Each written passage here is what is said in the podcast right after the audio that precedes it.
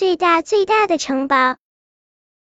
金先生喜欢大的东西，所以他住在一座大山的山顶。他想给自己盖一座大城堡。金先生喜欢大东西，他剪下木块盖城堡，剪了一块又一块，山都被他剪出了一个一个的大洞。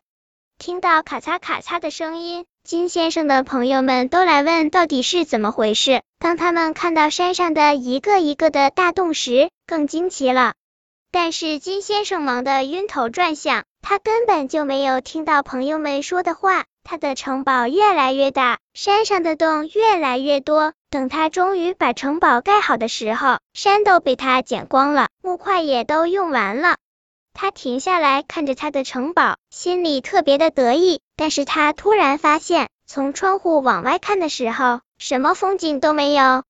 这时候，朋友们也都在议论：猫头鹰睡觉的地方不见了，麋鹿最喜欢的花朵也不见了，小兔子不知道以后要去哪里吃草，松鼠兄弟储藏坚果的秘密基地也不见了，小熊和小狐狸更是不知道大山到底出了什么事儿。最后，大家一个跟着一个来到了金先生的城堡前，他们想问一下金先生，大山到底出了什么事？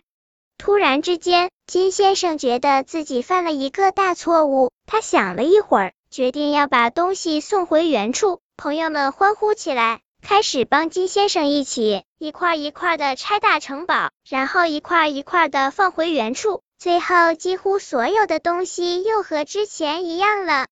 只不过还剩下了一块木板，没有地方放了。小伙伴们嘀嘀咕咕商量了一会儿，他们想到了一个好主意。当金先生睁开眼睛，看到朋友们送给他的惊喜——一座小小的城堡，金先生当即决定，晚上要在城堡里举办一场大派对呢。朋友们在一起开心快乐的生活，不在乎住的大还是小，最重要的是温暖。